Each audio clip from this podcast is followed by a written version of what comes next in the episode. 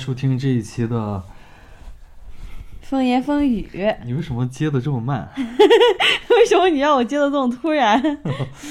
呃，我是 s t e v e s 我是连连。欢迎大家收听这一期节目。因为我们上一期的节目呃拖更比较晚嘛，所以这一期的话照例也是呃也是这一周会有两期对，然后正好其呃我们这次。可供的选题其实不太多了，就是除去那些涉及到很危险的红色的那种话题，对，就是那种那种红色警告。我们最近要少聊点这种啊，再聊下去我们的号就要没了。不知道，很危险。对，然后呃，所以其实今天我们大概就嗯聊两个吧，聊聊两个话题，一个是关于这个呃著名的韩团 Black Pink 的著名成员。呃，Lisa，对她去参加疯马秀，然后在这个国内受到了这个大规模的抵制，好像好像她的那个什么，就是她最大的一个站子，国内的站子就是直接消耗了，对，也没有消耗了，他就是关站，然后把所有的之前的物料都删除了，嗯，很严重啊，看起来。跟消耗无异了，就是而且是自发的嘛，对，自发的，这种站子都是自发的，他一开始。不，我我说我说我说他这个行为就是，当然，对他这个行为也是他组织都是纯自发。对，然后然后第二个话题我们要聊的就是正好就在两天前，苹果的发布会，呃，又是苹果春晚如约而至。然后呃，但是这次跟往年有一样也有不一样，一样的地方就是其实呃，应该来说从十一开始，苹果每次发布新品，然后。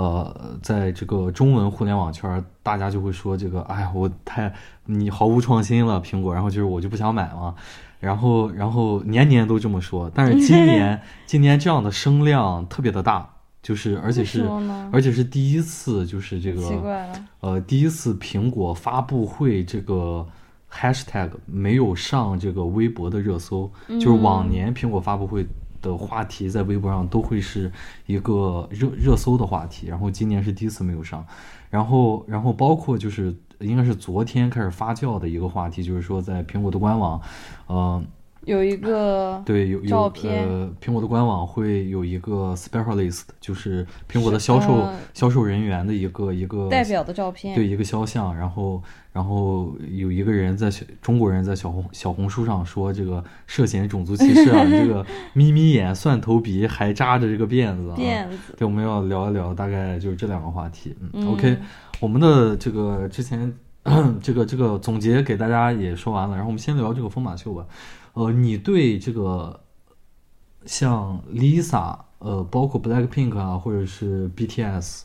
就是他们这些新生新生代的代表的这种韩流文化，你怎么看？其实我我属于不怎么喜欢听这种。我知道，就是你作为一个路人，你看到。呃，我们的一个邻居嘛，他向外输出。但我觉得，就是韩流，包括他的这种 K-pop 各种这种音乐啊，就是这几年已经是就是。不只是在亚洲流行，它就完完全的打开了其他这种全球市场。对，就打破了这种文化界文化。其实是很厉害的。对啊，就是当一种它一直获得一种全球的认可，这对于一种音乐性的文化来说是非常难得的。就是我们也也得承认这种，就是对于他们的这种，呃。佩服啊，或者是各种，就是对于人家能发展出一种很好的娱乐性质，然后兼具艺术性质的这种呃偶像文化也很厉害。嗯，所以就是你对这种呃呃这种文化输出，韩国的这种文化输出，其实你是抱着一个比较羡慕的心态。不是羡慕啊，我是觉得他们就是很很佩服。嗯。钦钦佩钦佩钦佩，这里面肯定会带 带一点点的羡慕，肯定会带着羡慕。但是但是你你比如说前段时间日本，因为因为韩国的这种偶像文化它是传承自日本嘛，就是之前推出了比如像那个木村拓哉啊，就是这些的那个那个呃那个那个日本的那个事务所叫什么我记不太清楚了，他那个创始人不是喜多川，然后被爆出来说一直在性侵。他的那个男艺人嘛，然后后来他们，而且是 BBC 爆出来的，就是 BBC 英国爆出来的。然后后来后来喜多川他就呃下台了，就那种，然后又换上来了一个新的一个男社长，结果这个男社长干了好像没一两个月，然后也被爆出来，他也性侵吗？对，他也性侵，而且，而且他就是从这个事务所成长出来的艺人，然后后来转了幕后去管理，后来顶替这个创始人，然后后来结果又被发现又性侵，然后就是你你我我的意思是说，就是包括其实韩韩国的这些偶像文化的团体，他有的时候也会爆，比如 S M 不是出了名的剥削艺人嘛？对就是你在有这种羡慕的时候，或者说钦佩的时候，你有没有去关注这些问题？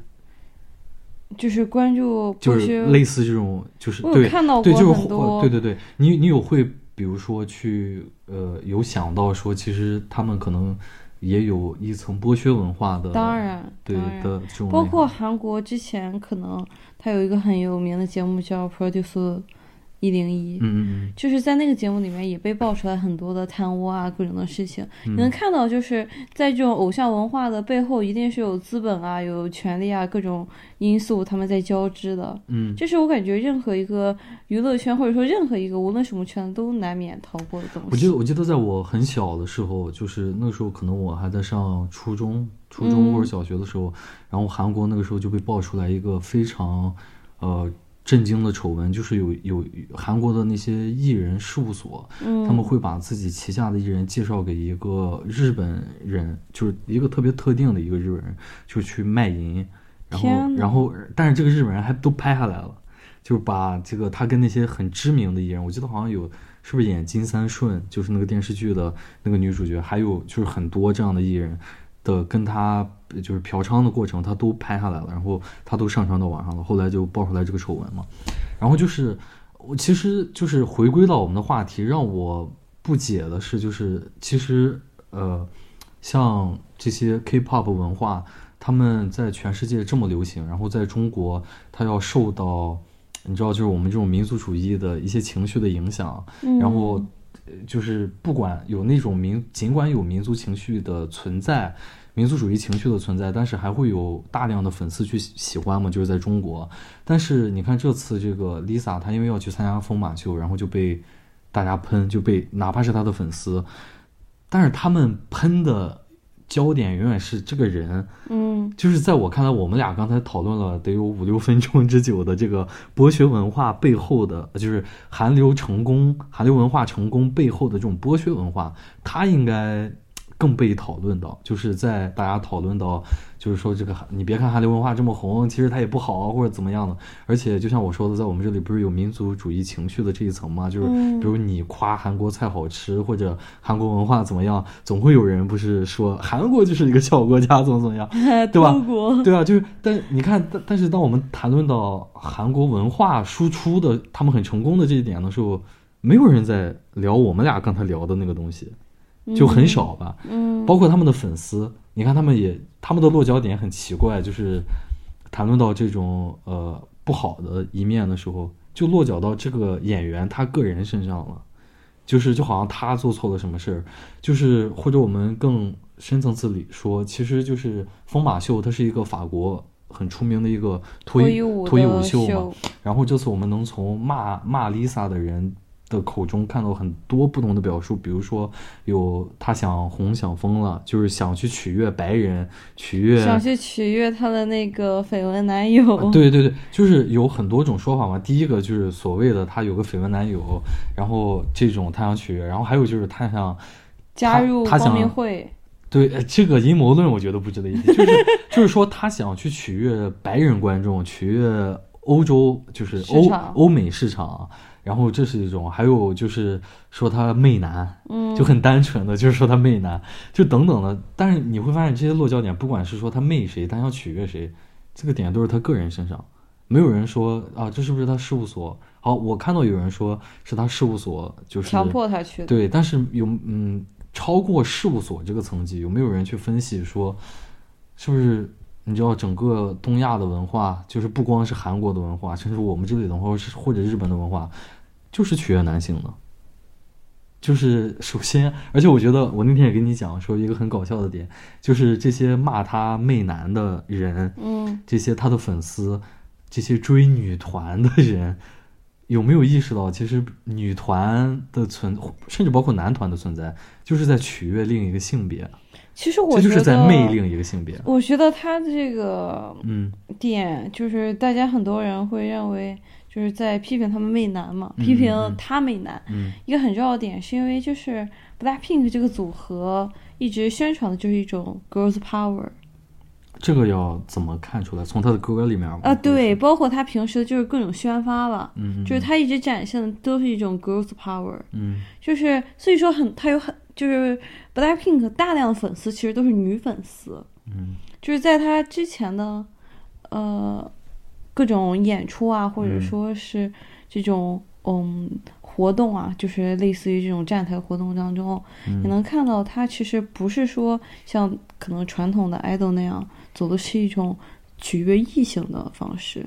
我我觉得这个这是一种意淫，我不是说你在淫，我是说就是会这么想的人，这是一种意淫，就是呃很简单，比如说呃 Blackpink 他们在演唱会上需不需要，比如穿的很性感，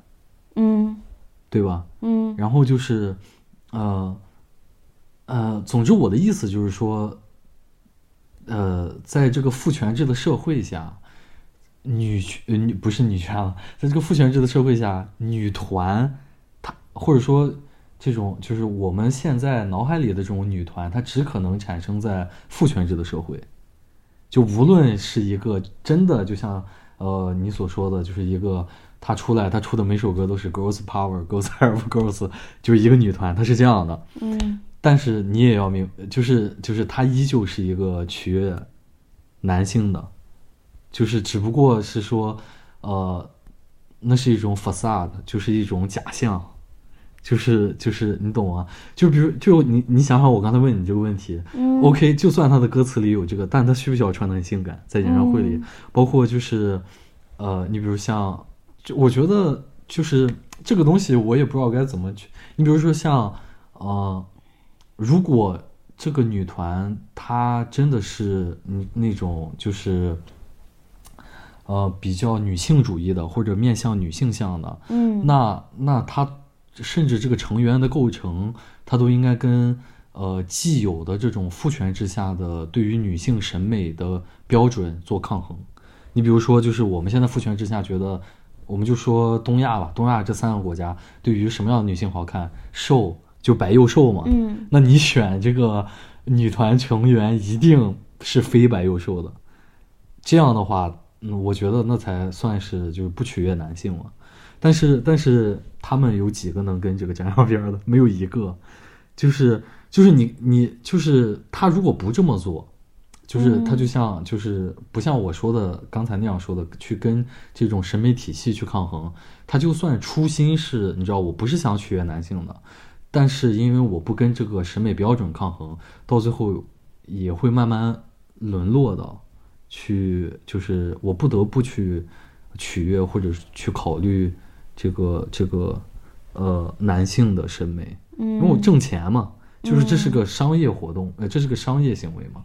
我觉得我觉得是这样的，其实 Blackpink 就是包括 Lisa 嗯。这种，嗯，或者说，其实之前还有过很有意思的就是讨论，就是关于说女性在追求这种性感、嗯，这种嗯白幼瘦的时候，嗯。它是不是一种就是真的发自内心的对于美的追求呢？还嗯是说这是一种向下的自由？就是说，作为现在时代的嗯。女性主义者，嗯，呃，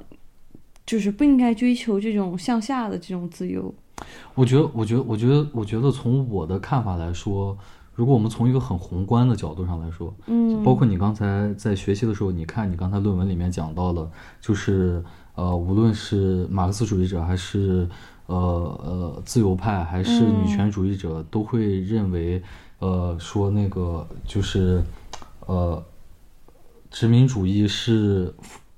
呃，不是，就是刚刚怎么说的？反正就是你刚才论文里面的那一段，嗯就是它都是父权制下的一种表现。嗯就是同样的，我们现在的审美体系，无论是在比如西方这种已经比较觉醒的，嗯还是说在东亚就是比较传统保守的一些地方的这种审美体系，它一定都是诞生于父权制的。嗯所以就是你比如说我作为一个女孩，我在这种呃状态下我去追求那种美，比如我要化妆或者我要怎么样的，这是不是意味着我在迎合父权制？我觉得从宏观的角度上来说，这是的，嗯这是绝对没有错的。嗯，但是你也，但是我们也要明白，我们每个人作为个体诞生，然后来到这个社会上的时候，我们是没有选择权的。嗯就是我不可能我在投胎的时候，我选择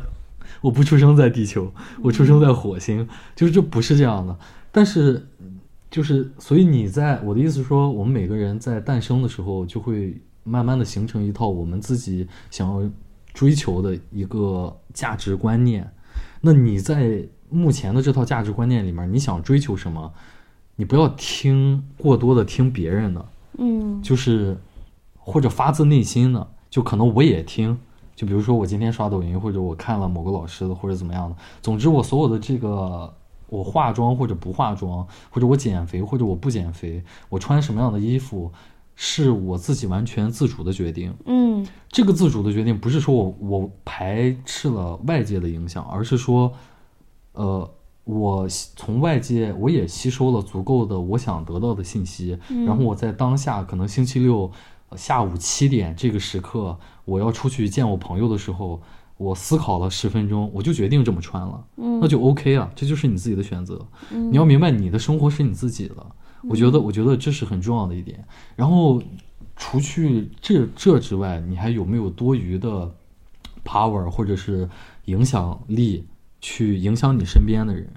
去跟他们讲，就是有一些启发性的东西，一点儿点儿的去做，去回到那个宏观的角度上来说，我觉得这是完全 OK 的。那是不是说，嗯就是说在当下，在我们没有实现一个可能说是比较呃多样性的一种审美的状态的时候，嗯我们这种呃，在日常生活中对于白幼瘦啊，或者说对于一些过分性感啊，嗯呃，就是过就是在一些男人不会追求的方面上，女人的过度追求，其实是应该被舍弃的呢。这个应不应该，就回到我刚才我自己的观点，嗯，完全取决于这个个体。但是如果我们都就是，选择它的话，那会不会造成一种恶性的循环呢？关键是就是你没有办法，我们在客观上都没有办法，呃，让一个社会或者全地球的人都同时选择某样状态。嗯所以你说的那种担忧，它实际上是不存在的。或者我反向说，我们全世界的人都达到，就是都比如都特别觉醒，会不会就是我们能不能都特别觉醒？这也是不可能的。所以我觉得就是，呃，从从哲学上的那个概念，就是应应该的那个状态。是应该，就像你嗯刚才说的那样的，但是我但是从更实际的层面上来来讲，我觉得就是每个人有每个人自己的选择，你就尊重他的选择就 OK 了。但是过度的宽容会不会无法进行一些我们想要的呃一些除此之外？，不，除此之外，我们没有别的选择。你比如说，呃，其实 Lisa 这次就回到我们的话题上来说，她自己，而且她作为一个公众人物，她要去参加这个疯马疯马秀，那作为她的粉丝，你能怎么办呢？就你当然你可以取关，但是我们就掏心窝子的说，你取关了，他就不去了。对吧？就是包括他最大的那个站嘛，就我们总会自我安慰，就好像我们自己自己的决定对于他人来说有那么的重要一样，但其实根本也没那么重要。我觉得 Lisa，我从这点上挺欣赏她的，她也会这么觉得吧？就是她不会被那些所谓的我是我我我是个 idol，我是个 idol，所以我造成的影响就更大，所以我要谨言慎行。我对我每每我想做就做了。对，我觉得，我觉得，我觉得看看我们大家怎么去看这个行为吧。我是挺欣赏这种生活态度。我们回到 这个疯马秀上，嗯，就是在很多人的观念里面，就是说这是一种向下的自由嘛？不是不只是向下的自由了，他会觉得说他参加参加这个疯马秀是一种大家非常嗯呃刻板印象，或者说就是呃疯马秀是一种极度的对于女性身体的物物化。嗯那么在他现在在现在这个时代，现在这种嗯、呃可能说女性主义作为一种在女性群体中非常主流的一种非常正确的一种呃一种价值导向，对，嗯，在这种情况下，他参加疯马秀，因为是不是是像是一种对女性主义的宣战蔑？视，或者说是一种背叛，就是我觉得我觉得他们很多站子观战或者说粉丝脱粉都是觉得这是一种背叛。我觉得，我觉得，我觉得，我觉得有一个点挺可笑，就是在我们大陆地区，呃，任何一点带有颜色的或者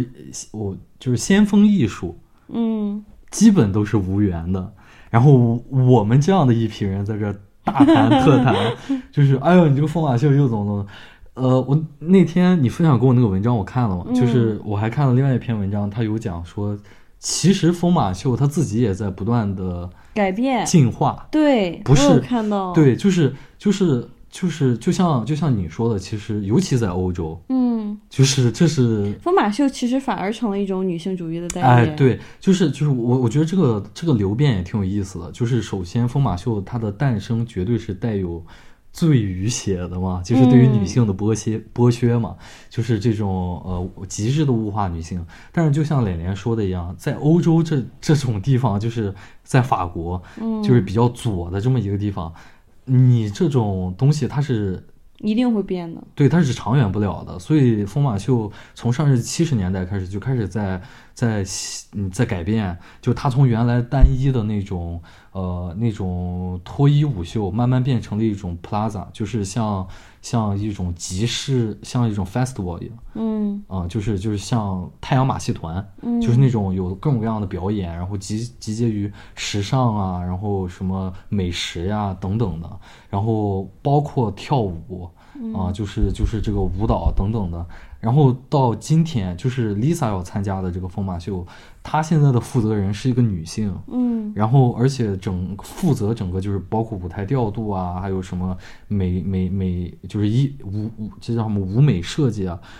百分之八十还是百分之六十都是女性。女性，对，就是它嗯成为了一种对于女性身体的赞美啊，或者是这种，而且我觉得这是一种比较新潮的，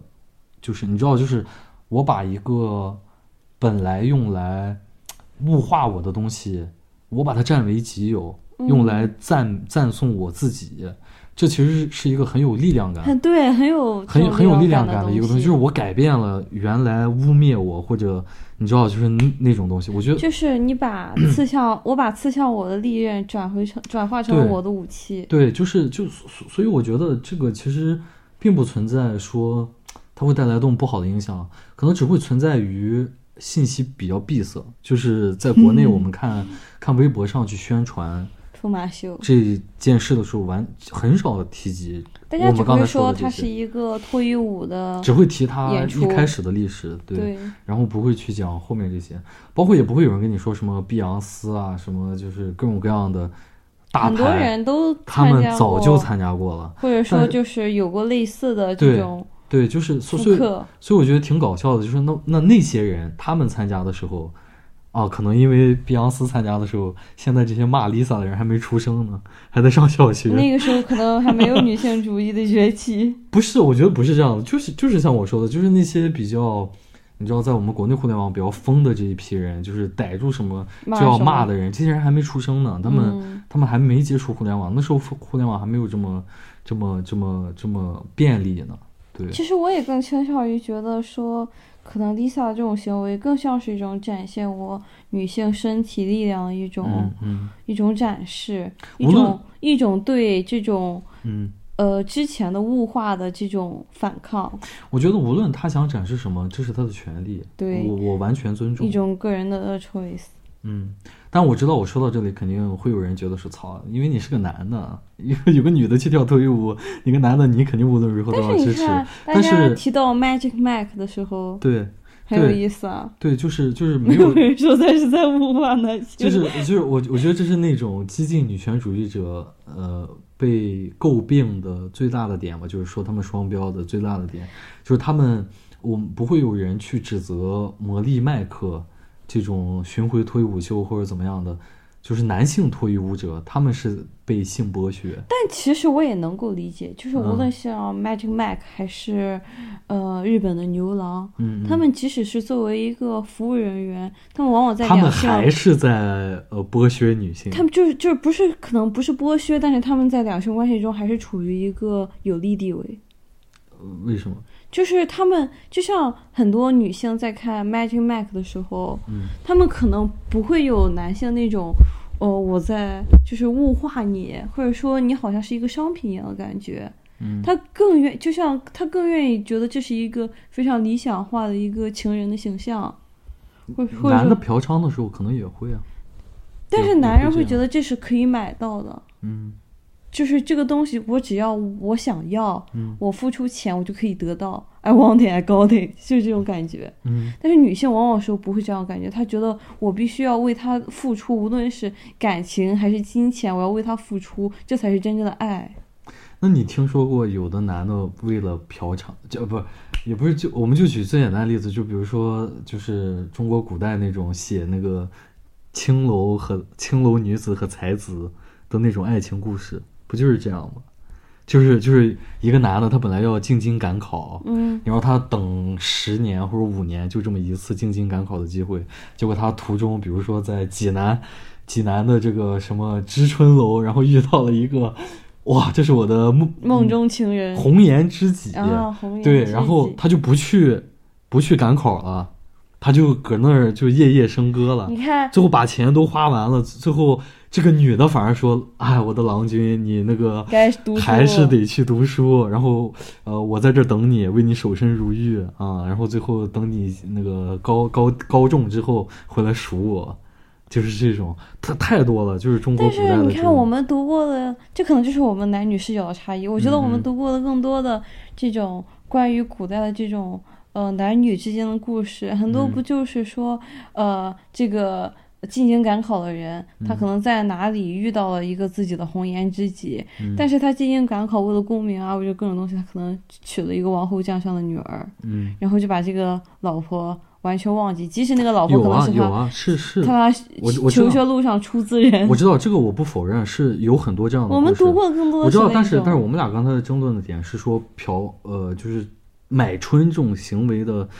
那个买者，他们俩他们的男女的心理嘛的不同嘛。我其实想说的不光是买春，我的意嗯思就是说，在可能任何的这种男女两性关系当中，嗯女性很多女性会不自觉的把自己放入低位，把男性看作是一个，呃，我应该去追求，我应该去把握的对象。真的假的？真的，这很正常，非常 normal 对于大部分女性来说。学到了，学到了。那个听众也可以这个积极留不然言，告诉也不会有我是不是那么多真的。有那么多女性可能在呃，就是说老公劈腿啊各种情况下，嗯男朋友这种同呃这个谈好几个这种情况下还不想分手我。觉得，我觉得，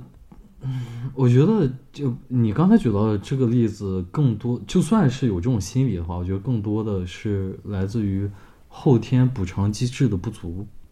导致了会有这种心理。我就觉得很多就你比如说在婚姻当中，因为你刚才讲了这个，突突然就在我的脑海当中响了这个铃了，就是就是比如说有的呃女的，她呃老公可能在外面养了三四个女的，然后最后被这个原配发现了，老公还怪有钱的呃，嘞，他依旧不想跟他离离离婚。可能并不是因为你知道经济因素在感情里你是我多么重要的人，然后可能有这样的因素，但是更多的因素是这种司法补偿，包括社会对他的这种对离婚女人的这个评判，就所有的这些综合的因素考虑到一块儿，他觉得啊我离婚不好，嗯，嗯，我觉得我觉得可你刚才讲到那个例子应该是这样的，更不知道，多的是这样的我觉得这种以夫为纲的这种想法还是非常常见的。可嗯能在我这个年纪，在二十多岁，可能三十多岁的女性当中不是特别常见的话，在四五十岁的女性当中可能就非常常见。嗯，OK，我们可以聊聊这个这个苹果发布会的事情。你知道，在这个苹果呃苹果前两天的那个新品发布会之前，嗯，这个手机界有一个重大的消息是什么消息吗？什么消息？有多重大？我都没听说你过。今天你今天还说了，啊，是那个嗯，那个华为那个叉五要加价五千到一万才能买到吗？不是叉五，是 Mate 九零吧，好像叫。Mate 几零那个手机，嗯只要加一千，但是叉五要加五千到一万。嗯，你看你不懂了吧？这我今天刚学到的。就是就是，呃你看那个手机，就是号称是遥遥领先嘛，突破了这个。是什么折叠屏还是什么？啊啊，不是折叠屏那个，就是 Mate 九零了。就是说，华为这个 Mate 九零号称突破了这个嗯芯片封锁，用嗯用上了自研的芯那片。可以用五 G 了吗？呃，不行，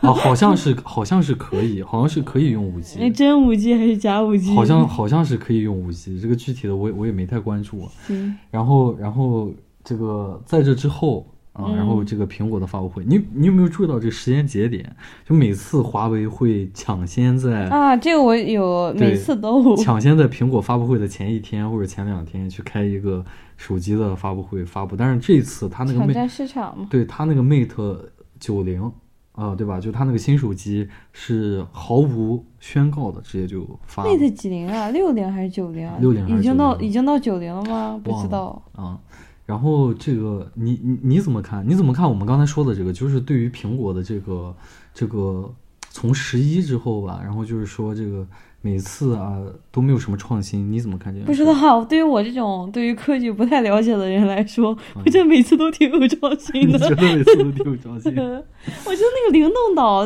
第一次看到的时候，我真的很哇塞啊！嗯我就觉得哇，这个东西很很很牛啊！嗯然后包括我现在使用一些手机和电脑之类的功能的时候，我还是会觉得很牛。嗯。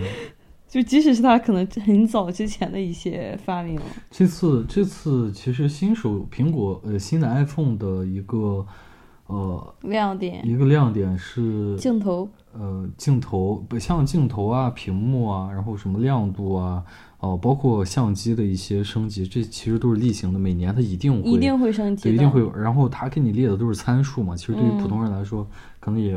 不太有那么重要。没关系，拍拍就知道了。就是对你分辨，你也可能 get 不到。比如说，我告诉你屏幕两千尼特和一千六百尼特，你有什么概念？其实这个屏幕现在是真的这样，就是嗯，包括买那个电脑，我会感觉，呃，可能它屏幕升级了，但是在我眼里都一模一样。对对对，就是就是，除非你是很懂技术的人，要不然跟你说这些参数其实但是手机没太用的。镜头还是很简单的，就是嗯，你看它那个镜头的清晰度啊，或者说一种色彩呈现，确实是会有那种哦，你说。看它的样片嘛？就是它在发布会上嗯，对，就是每年都会觉得更牛的感觉是是有的。嗯，你自己拍肯定是没有那么厉害了。对，但是然后这次的话，其实就是取消了呃侧边的那个实体的音呃静音键、对会议键，对，取消了那个键，然后把它改成了一个你可以，呃，自己定自定义的一个按键，然后就是 Pro 系列换了材质，换了钛金属，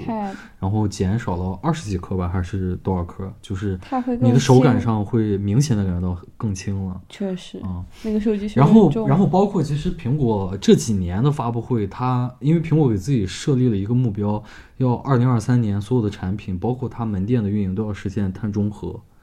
就是我我的排放，和我的我生产这些产品的排放零，就是生呃碳的碳排放就是循环起来整个。对对对对对。OK，然后你比如说呃，全世界的 Apple Store 它的那个店，嗯，嗯，都是他自己发的，就相当于是他自己发的。对，他会去那个，他会供到别的地方，可能对，有些工业项目，呃，有公益项目啊，一些东西的，对，包括他会种树啊什么的，去中和他自己的这个碳。挺然后。所以他每年发布会上都会有很大的篇幅，尤其是这几年会越来越多，就是讲环保，对，去讲环保，比如说我们这个呃呃电脑的生产有多少的金属稀土金属是可以再生的，可以再利用的，就是等等这些。然后你，然后我发现一个很有意思的点，就是呃我在 B 站看的嘛，嗯。看了他那个发布会，影视飓风我在他们那个我在那个 UP UP 主那边看的，然后你就看那个每次一讲到这个环保的时候，嗯，然后那个弹幕就开始，操，又来了，我才不想听这些，就是，就是，你看，我不知道在别的国家是不是也是这样，但是就是包括，因为我之前在 Apple Store 工作过嘛，我我也会发现，就是我的同事啊，或者是我自己再去跟，呃，这个顾客去讲环环保这个事情的时候，就大家不太 care，就不屑一顾嘛。然后包括会有人过来就拿袋子拿六七个，就是因为我们那个袋子放在那个桌子底下嘛。那个是可以随便拿的吗当然不可以？OK，但是就是有的时候他趁你不注意嘛，他就搁那儿薅。啊，对吧？就是所有的这些东西，我发现这个很有意思。你你怎么看？你怎么看这个？就是这种环保理念在中国，其实大家不太 care。我觉得其实很很很很好理解吧，嗯，就是你和第三世界的国家说这个太早了。嗯，但是但是很多人会觉得这是一种虚伪，当然不就啊，是就是就是这是一种营销手段，或者这是这完全是一种营销手段。就是比如说那天我们跟我们的舍友，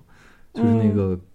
跟我们的舍友我们在聊，我们舍友是一个他是市场营销的嘛，然后在他的观呃他会觉得说，其实产品经理他在设计一个产品的时候，完全可以把它设计成可维修的，嗯，但是苹果呢，有些产品可能会，呃，就没法维修，你坏了你就得完全的回收，然后重新买一个新的，这是不是和这种环保理念有冲突啊？或者是我自己觉得是没有冲突的，因为它都是百分百可回收的嘛。但是总之啦，就是你你你觉得呢？哎说到这个，我也觉得挺有意思的，就是嗯它为什么不可维修但可回收呢？它？就是它回收回去是完全的把它们拆分、拆解嘛。拆解。嗯那是既然可拆解的话，为什么不可维修呢？嗯，不知道，这涉及到什么工艺问题吗？不懂，就是嗯我认为可能它这个不给维修确实是有点怪。嗯就是如果它可拆解、可回收的话，它就应该可维修呀。嗯它一定是有部分是能继续用的。嗯，所以说，这可能在我的视角里面，确实和他的这种环保理念有点儿不相符。嗯。但是他的环保理念，我觉得做的也比较我觉得好吧。，我觉得尤中国的其尤其等来到欧洲，你会发现其实这种环保保呃，处处可见。它不是用来限制第三世界国家发展的，就是会有一种看法了。就包括之前嗯柴静做那个屋呃穹顶之下的时候，他采访那个中科院的院士嘛，那个中科院院士说，这个就是每个国家当时不是在世界气候大会在分配这个碳排放额度嘛？就比如说嗯你印度，你得你要排多少是有一个量的，你超出这个量是不行的嘛？就大家在分配这个，然后那个院士他就说，那我们中国怎么办呢？我们这发展国家我们还要发展，你给我们就分这么点量，你们发达国家是发展过了的。呃，，先发展完了，然后你们现在反过头来限制我们，就是所以就会呃，国内会有很多人觉得说，这个东西，这个理念就是彻头彻尾的骗人的，就是是发达国家用来限制我们，害怕我们超过他们，所以来。但是等你来了这个欧洲，你会发现这边的人过过得也很苦。就是，当然这个苦不是那个苦，就是说过得很不方便。嗯，比如说垃圾袋什么卖都很贵，嗯，然后这个很多都基本没有空调，而且他们的垃圾的扔是有很多细则的。对对对，如果你把一些垃圾直接扔到自己的家庭垃圾桶里，你可能会面临很高的处罚。对，然后就是，总之和你真的在中国的生活其实是很方便，但很方便，但是不环保，嗯，就是不低碳。但是在这里，就是呃，就是你想过那种在中国一样的生活也可以，前提是你得非常非常有钱。就像我们，我经常买到那种 大瓶比小瓶更便宜的饮料，一模一样，嗯就可能两升的比五百毫升的还便宜。我至今不知道是因为环保还是因为单纯数学不好。对，包括他们这里呃，小到饮料瓶，就是塑料的这些，它都会盖子都是，re 在 recycling 在在法国盖盖子是可以换钱的，啊啊，对对对对，包括在德国也可以，易拉就是罐很有意思吧？其嗯实就是他们，我感觉包括所刚才以，所以，呃，我我的点是说，其实不只是苹，呃我的意思是说，可能像苹果这样的公司，它毕竟世界前一前二的这种市值的公司，它强调这种环保理念，不单单是所谓的情怀或者是营销，这是一种不得不做的事情，我觉得可能就是必须做的事情。对，就是一种就是他们的普遍的价值观已经存在了。对，就是对于这样的公司来说，它不去把这个环保这个 part 强调的这么多的话，反而它在欧美市场会呃失去一大片是嗯消费人群，尤其是这种中产，就是在这边的中产。更多的会关心这件事情，有很多人会关心这件事情。然后他如果不去强调这个，就像我之前认识的一个在中国认识的一个女生，她她从来不穿 H&M 的衣服嘛，就是他会觉得这个就是不环环保而且他真的不穿牛仔，就是这些东西。但是 H&M 啊，包括 Zara，、嗯他们现在不都是有一些 recycling 制作的衣服吗？啊、可能吧。他们现在已对，经就是在改了。就是我我的意思是说，可能我们生活在中国的时候，你感受不到，因为我们那边的人现在确实就是，我不是在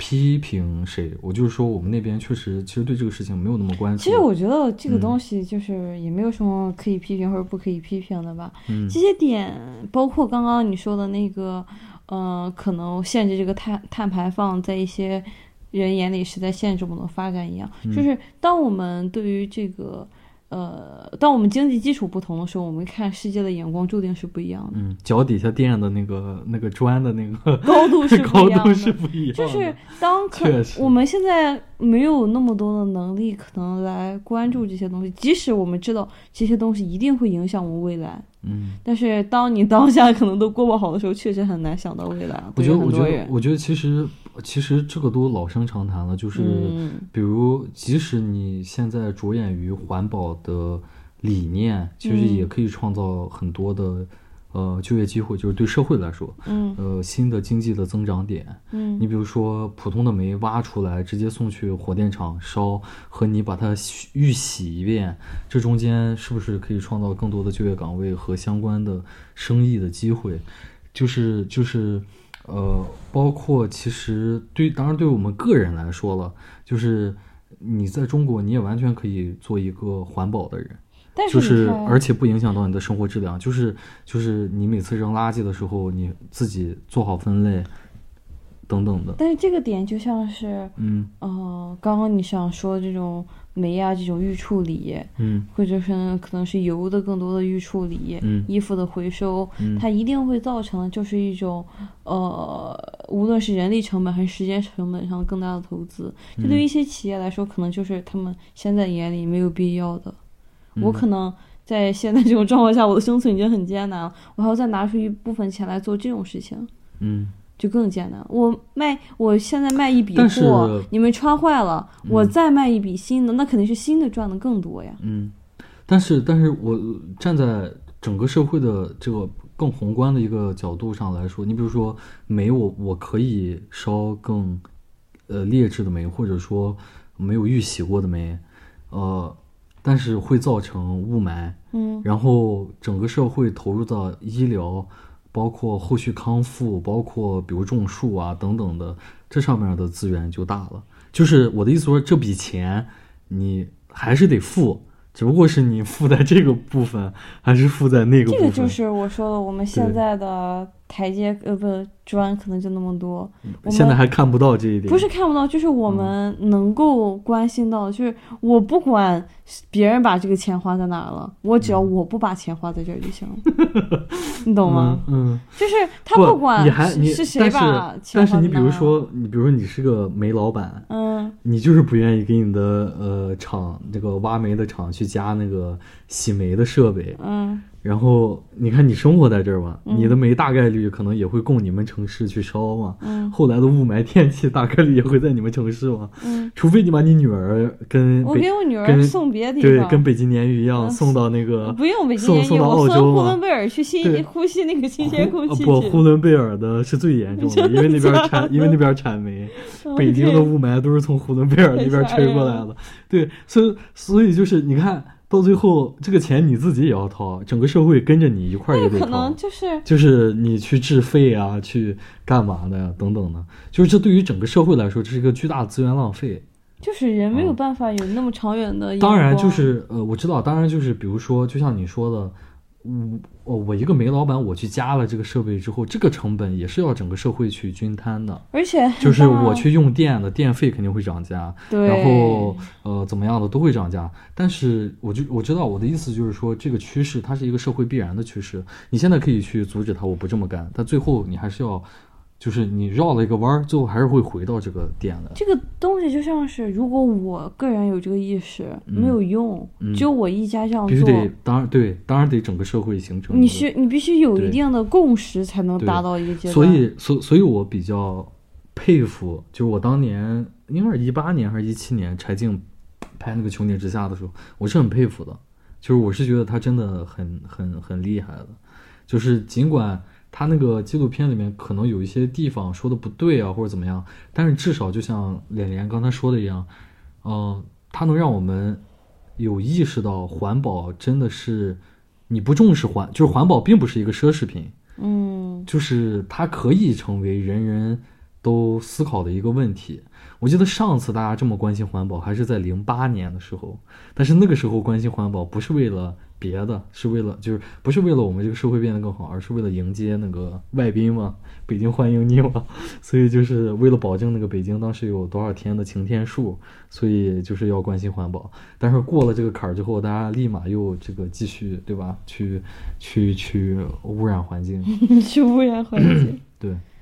然后接下来关于苹果的这个，其实就是种族歧视的这个事情。是最近就这昨天吧一天昨两天的对事儿昨天有人在小红书上，他看到了一个苹果官网的一个员工的展示，那个员工是算首首先是黄种人，啊，对黄皮肤的人，然后雀斑、雀斑，眯眯眼，对，扎了麻花辫儿，嗯然后蒜头鼻，然后他嗯说这是种族歧视，这是呃苹果故意辱华的。其实我看到这个，你知道我立马想到什么吗？什么？就是想到马上要开华为的发布会了，就是哦很 很有可能是国内厂商这个，低级的商战。我不是说是华为啊，我就是说我不知道，这可能又是商战的某一个呃品牌又开始在这儿就是造势了，嗯，而然后特别搞笑的是什么呢？就是后来有人就说嘛，说其实同一同一个展示的这个员工的照片，在他在其他国家都是一样它的每个国家的都苹果官网都展示了同一个员工，它并不存在所谓的种族他歧视，其实就是，而且这个人也不是个中国人，他是一个呃呃，就是印第安人或者或者就是美国土著啊，就是原住民嘛，就其实很有意。思，就是他那个照片其实就是。嗯，他应该是为每一个系列的产品都选了一个员照工，对。然后这个员工他代表的产品就是那个手表系列嘛，嗯就他在每个国家的手表系列都是他。其实对，这是一个，就是大家有时候就是过度敏感的一个点吧。一个是过度敏感，一个另外一个我觉得很有意思的就是，大家这已经不是第一次就所谓的这种什么辱华，黄皮肤的样貌就是辱华的，就是大家在，我不知道这是在否认黄种人里面有这样长相的人吗？就是只要长成这样，即使你真的长成这样，你长成这样就是辱华的，就这是一种什么扭曲的审美偏好？我我现在不懂，就是反而会这么说的人，你自己不是在辱华吗？在我看来，我感觉他们觉得这个辱华的点就在于说，嗯我们可以有这样长相的人，但是你不能说出来，但是你不能说就是我们都是长这样但。是没有任何人这么说。对呀、嗯，我觉得这是最搞笑的。大家就好像在觉得说，哦、就是你选了一个，就假如你选了一个这种封面照，一个模特、是一个黄皮肤、眯眯眼儿的中国人，嗯就代表你觉得我们中国人都长这样。嗯其实这个东西就很没有道理啊。嗯就是大家也看过很多这种可能亚裔的模特啊，或者说一些甚至是非裔的模特，可是他们长得都非常有这种可能自己民族的特点，嗯，嗯这也是我觉得一种就是一种多样性的展示啊。嗯，就是嗯，我觉得很可悲，就我而且我觉得很很很伤心吧，就是看到了这种非常自我看卑的表现。我看我看到了，我看到了，就是不是有很多人在辟谣嘛？就是像我们说的一样，就是这这是个印第安人，人家并没有在故意辱华怎么样的。然后微博上有一个投票，有十五万人参加，是呃，就是说就两个选项啊，三个选项，呃，前两个选项就是说，苹果摆用这个员工的头像做这个展示页，呃，妥不妥当？嗯，妥当是一类，不妥当是一类吗？你猜选不妥当的有多少人？十五万人，你猜有多少人选不妥当？两万十万人。哦，就即使经过了这么多人在辟谣嘛，就是说这并没有辱华呀，这就是很正常的长相。包括还有人发，就是呃专业的摄影师给印第安人拍的照片，拍的照片，就是他们是有传统的，你知道扎那个辫子，那不是对，呃那不是为了侮辱这个，就是他们现在也是这样对对子的。，就是印第安人觉得扎这个辫子代表着肉体和灵魂的一种结合，就是和上天的一种，这就像一个天线一样。就是类似这种概念。然后，然后你看，你先听我讲完，就是有这么多人去讲这些东西，然后依旧会有十万人觉得苹果不应该，就是觉得这还是种族歧视。我觉得，然后只有五万人觉得这并无不妥。其实我觉得这就是一种 自卑，加上一种就是可能和我们刚刚映衬起来吧，就是这种父权制下面的审美单一。我们为什么会觉得它辱辱华或者说辱各种东西了？就因为我们觉得它丑，嗯，我们没有办法觉得这种眯眯眼啊、这种雀斑啊、这种麻花辫是美的。你像如果我们选一个这种呃穿着旗袍、盘着头的一个特别漂亮的中国女女性站坐在那里的时候，他们不会觉得这是辱华的。对，其实所以我也全部都是中国元素。对，所所以我觉得在这件事情上，除了这种呃已经病态的一种民族心理以外，能值得我们。分析的点就是这种病态的审美偏好，就是当下在在我们这里就是一种很病态的审美偏好，就是就你作为一个女的，你必须皮肤得特别白，然后你知道就是那种白就是化妆品化的那种特别白，但是但是但我觉得这也是就是作为中国女人一个很悲哀的地方，就是你即使化成了那种就是大家主流审美里面那种特别白的那种，就像我说的，你敷了很多粉那种。然后立马会有另一批男的出来喷你，说你看啊，你浓妆艳抹，哎，对，你看就是什么好东西？对，但是你不那样呢，会有更多的人在骂你，骂你丑，对，骂你丑。然后就是就是另外呢，就是这是皮肤状态了，另外一面就是眼睛，就必须得戴上美瞳，然后弄得那么大。就我我平心而论，我呃亚洲人的眼睛就是比。欧洲人的小，而且你看这个这个这个没有任何争论，就是但是但是你看就是刷抖音嘛，我们就以抖音举例子，你刷抖音你会发现那些网红女的或者那些高赞的女的视频或者擦边女的视频，她们眼睛没有一个不是那种大大的眼睛，就是。你通过眼睛大、脸小、皮肤白这几个特征来和欧洲人比美的话，这是很很难比过的。很难比过。就像你在找一些自己的弱点和别人的优势比一样。对，其实就是大家。我觉得就是很多时候我们真的要要自信，就是不要体现在那些奇怪的方面，就是对我们本来拥有的东西自信就够了。我觉得，我觉得我们应该对这种外貌啊，对我觉得有更广泛的审美。我觉得，我觉得，尤其是对于欧洲，就是欧美人来说，他们为什么不会觉得，呃，你知道，就是刘玉玲那种长相是丑的？因为他们有一个很重要的理念，就是。你首先你的美丑，你这个人要自信嘛，嗯，然后其次就是我尊重你的那个特点，我并不希望你变得和我一样。你比如说在欧美文化里面，呃，有一个很重要的一一种文化叫做呃黑脸，嗯，黑脸就是说那个在上世纪二十年代的时候，有些美在美国电影里面，好莱坞电影里面有些所有的黑人角色都是美国呃白人来演的。他们会把脸涂黑，把手上的皮肤也涂黑来演黑人，因为黑人是不允许去从事演艺行业的。对，然后你知道，就是这种这种，就是我我不是你，但是我要装扮成你，贴近你的这种特这个特点去装成你，这种这种东西是一个很受排斥的。就当然他们野蛮的时期，他们也这么干，但是到了现在。这是很受排斥的一个东西，所以就是你作为一个亚洲人，你非得打扮的像白人一样，或者像非洲人一样，或者像什么人一样，就是不保持你本我的那种状态。这其实是他们就是说在欧欧美社会所排斥的一种东西，就是但反而在我们那里会觉得啊，你千万别像，就是你别灰头土脸的，对吧？就是得化化妆。嗯，不自信。我们很多时候对于一些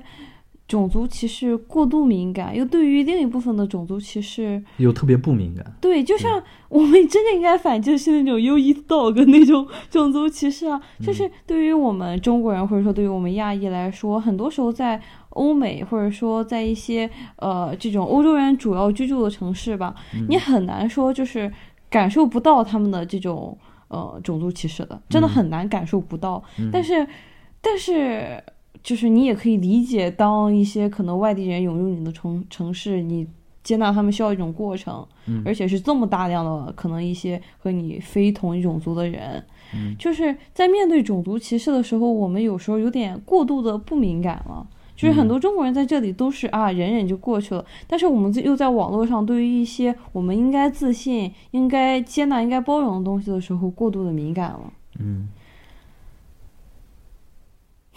你怎么沉默了？我在我在想，我在想我们刚才讲的这个，对，嗯。然后其实我觉得就是包括我我看到这个标题的时候，这个这个新闻标题的时候，我点进去看嘛，然后我看，因为因为我刚才也正如我所说的，我之前在呃 Apple Store 也有工作过，嗯。然后我可以告诉大家的是，呃，Apple 的零售嗯。对于这销售人员也是一以贯之的这种一以以贯之的这种苹果的 diversity 的文化，就是包容，对包容和多元的文化，这个是绝对可以，就是至少以我的亲身经历去讲，就是不存在说有两面性的，就是我嘴上说着这个多元性，但是其实实际里我不这么做。在苹果，我自己的感受是不是这样的？确实是很包容的，然后大家也很有这种界限。嗯所以就是当我看到那个新闻标题的时候，我真的第一感觉是，就我看到那个照片的时候，我第一感觉是很伤心的，因为我自己看那个照片，我觉得这嗯很就是那种笑容是我在我们的同胞身上很少看到的。但是就是笑的这么阳光的一张照片，然后要被人解读成是专门的处心积虑的来歧视中国人，然后你知道，就是在那一刻的时候，当你这么解读的时候，那个人就是那个照片上的人，他已经非人化了，嗯，他已经不是他自己了，他成为了一个呃什么一个另外一个组织用来谋害你这个群体的一个工具了。这个东西是让我感到很伤心的，嗯，因为因为我从他的笑容里面感受到的是真实，是快乐。嗯这几天我在的城市一直在下雨嘛，当我看到那个照片的时候，我是有那么一点开心的。但是，但是你没有办法和把那那么开心的照片和这个新闻标题所联系到一块儿，因为他的那一刻，他在这个新闻标题里，他在这个新闻事件里，他不是人了，他不是他自己了。哇，我觉得这个真的是很悲哀的一件事情，然后就是挺挺可惜的吧，就是如果在中国国内有任何一家公司能就是说说这个自己在多元或者包容或者尊重别的文化上面能敢称第二的话，嗯，就是敢称第一。敢称第一的话，那会儿苹果就是是超第一。嗯 其实我觉得这种种族歧视啊，可能我们没有办法否认，它的确存在在一些外国的公司啊或者什么东西。但但它都是个人行为。对我会觉得这种行为，我们应该嗯，就是理性的判断它吧，不要对于一些东西过度的敏感。嗯，我们需要了解它到底是什么，然后我觉得这个这个让我很想到之前国泰航空那个把 blanket 和那个 carpet，就是说、嗯说说混的那个事情，就是如果我们是亲历者，首先我们应该一个正常的思维，在我看来，当你是经历那个国泰航空的事情的当事人的时候，你怎么去判断那是针对中国人的种族歧视，还就是还是觉得他个人素质低。呃，是他个人针对你的种族歧视，还是国泰航空，你知道嗯针对中国人的种族歧视？就是你看后续结果嘛，国泰航空有没有处理这个人，或者包括你当时你就跟那个乘务长去报告，或者怎么样的，你有没有得到一个好的答复？那 OK，如果没有的话，我觉得完全你完全可以理解为这就是国泰航空整体的态度。对，针对你的种族歧视，针对中国人的种族歧视。但关键后续没有啊，嗯所以就是就是，那我我要把这个事情理解为全香港人都针对我嘛，或者是国泰航空针对我嘛？那这其实是很不公平的呀。嗯那包括这次苹果这个这个事情，你知道最让我搞笑的是什么吗？嗯是有人还竟然打电话给，，Apple 的总公司不是就给苹果客服嘛，然后哦问就是说你们这个官网这个怎么回事？客服说我们很重视，我们很重视现在网上的这个意见啊，稍后会就之后会有答复。我的天呐，就就是 就是让我都挺无语的。我感觉其实有，就像苹果这种公司，它的这种人文啊，其实这种嗯整个的社会性做得非常好。嗯嗯，很多公司可能都做不到它这样，所以有的时候大家也可以看一下，就是这些公司他们对于某某种事情啊，或者说对于某种文化的态度，包括苹果对于 LGBTQ 群体的态度，嗯，还有对于都能代表了他的一些平时的一些整个的公司的企业文化。嗯，但我觉得其实就像环保一样，在国内呃谈这些东西，呃，只会对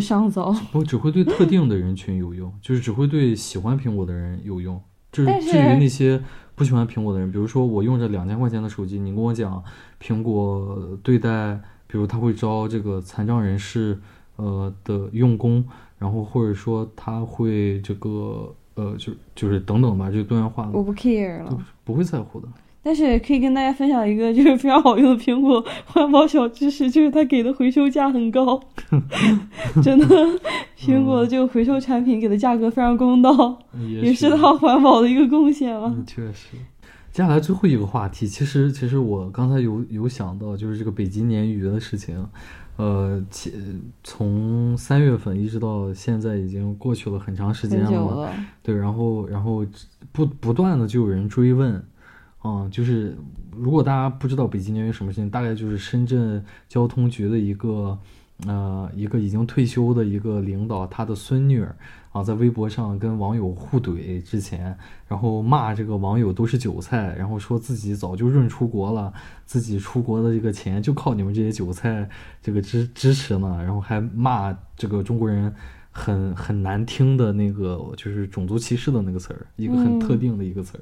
然后包括他也说这个，他还在微博上很大肆的炫耀，就是说自己的爷爷在这个上世纪几八九十年代就已经出国旅游，我都怀疑他是不是贪了，我们家这么有钱等等的。然后就被网友举报嘛，然后他就赶快自己删号跑路了。嗯，然后